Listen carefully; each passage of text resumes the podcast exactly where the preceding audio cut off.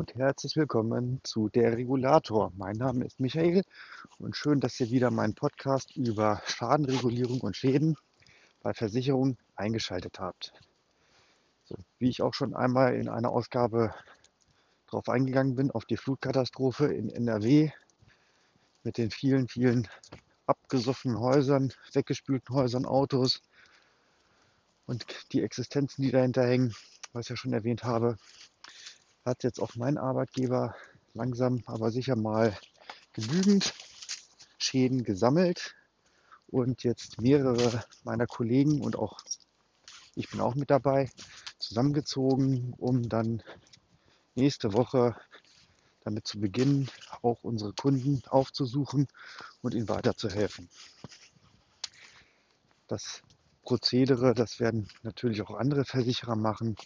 Und das Problem bei solchen Kumulschadenereignissen, also wenn viele, viele gleichartige Schäden durch ein und dasselbe Ereignis eintreten, wie es zum Beispiel bei Sturm oder Hagel oder jetzt auch hier bei Überschwemmung der Fall ist, bringen dann die Versicherer bei der Schadenregulierung immer so ein bisschen ihre Grenzen.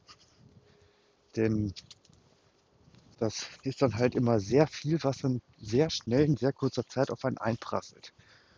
Und damit wird eigentlich eine Personaldecke eher weniger kalkuliert. Denn irgendwie, der Mensch hat da so eine Art, wie er damit umgeht. Irgendwie kann man das dann immer irgendwie managen. Das kennt ihr garantiert selbst. Ihr habt bereit, stellt euch auf eine Party vor, macht alles Mögliche, habt eine Riesenlatte an Aufgaben. Die Zeit zum Ende hin wird immer knapper, aber trotzdem ist irgendwie alles fertig. Und irgendwie ihr das hingekriegt. Wenn man mal kurz drüber nachdenkt, wie das gelaufen ist. Ja, Zeitmanagement ist schon ein, ein interessantes Phänomen.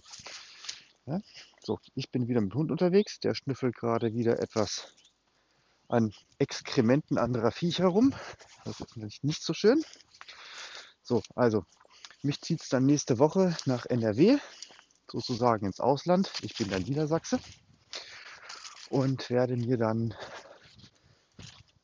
möglichst viele Schäden von Montag bis Donnerstag angucken. Ich habe mindestens vier, fünf Stunden Anreise in das Gebiet und werde dann noch zusehen, dass ich am Montag Nachmittag, wenn ich dort ankomme, gleich noch ein paar versuche, zwei, drei Termine dann mit durchzuziehen um dann anschließend ins Hotel zu fahren.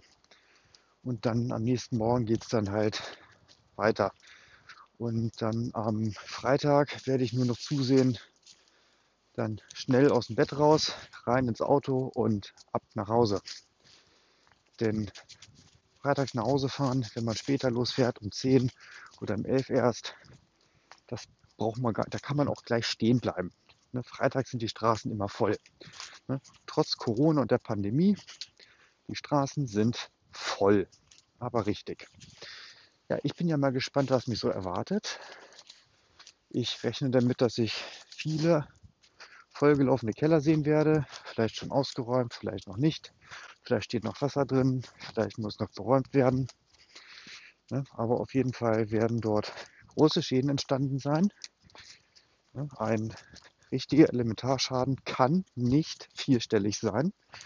Wenn er einer mal vierstellig sein sollte, dann ist kein richtiger Elementarschaden, sondern da hat irgendwo aus Versehen jemand ein Fenster offen gelassen, wenn es geregnet hat. Oder eine Tür offen stehen lassen. Ja? Und ihr habt ja selbst die Bilder gesehen, was da an Schutzbergen rumliegt. Dann bin ich ja mal gespannt, was ich da sehe. So, drückt mir die Daumen, dass ich das alles Corona-frei überstehe. Das ist nämlich der nächste Spaß, der da mit reinspielt. Das einzig Positive ist, dass dann diese, positiv aus meiner Sicht, ne, denn wenn man jetzt durch bewohnte Räume und Wohnungen geht, äh, da geht man zurzeit nicht mit einem guten Gefühl durch, seit eineinhalb Jahren. Und die Keller sind natürlich dann unbewohnt, und dann lässt man halt alle Fenster und Türen offen, dann geht das während des Ortstermins. Ähm, das wäre auch sehr bescheiden, wenn man sich dann nochmal mit Corona anstecken würde. Kurz vor der zweiten Impfung, die dann irgendwann in vier, fünf Wochen bei mir hoffentlich in den Arm kommen wird. Also, ich wünsche noch einen schönen Abend und einen Hinweis möchte ich mir noch erlauben, eigener Sache. Ich habe jetzt auch auf WordPress einen kleinen Blog ins Leben gerufen. Da werde ich aber jetzt nicht, nicht so viel posten. Also ich werde, eins was ich nie machen werde, ist direkt über die Schäden berichten, die ich besichtigt habe. Das mache ich nicht. Das sind unsere Kunden. Darüber wird nicht geredet. Ne, ich werde auch von denen dort auch keine Fotos zeigen. Das mache ich nicht.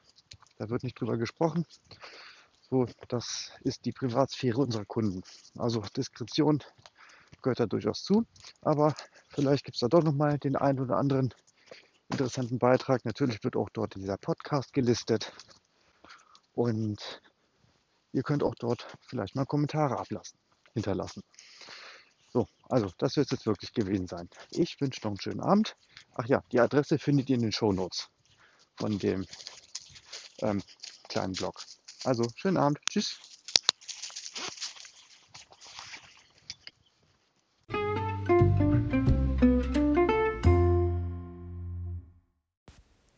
Ihr habt Fragen, Anregungen oder Kritik zu diesem Podcast? Schreibt mir doch eine E-Mail an regulator.mail.gmx Regulator mit TH oder per Messenger mit Threema. Die Daten dazu findet ihr in der Beschreibung des Podcasts.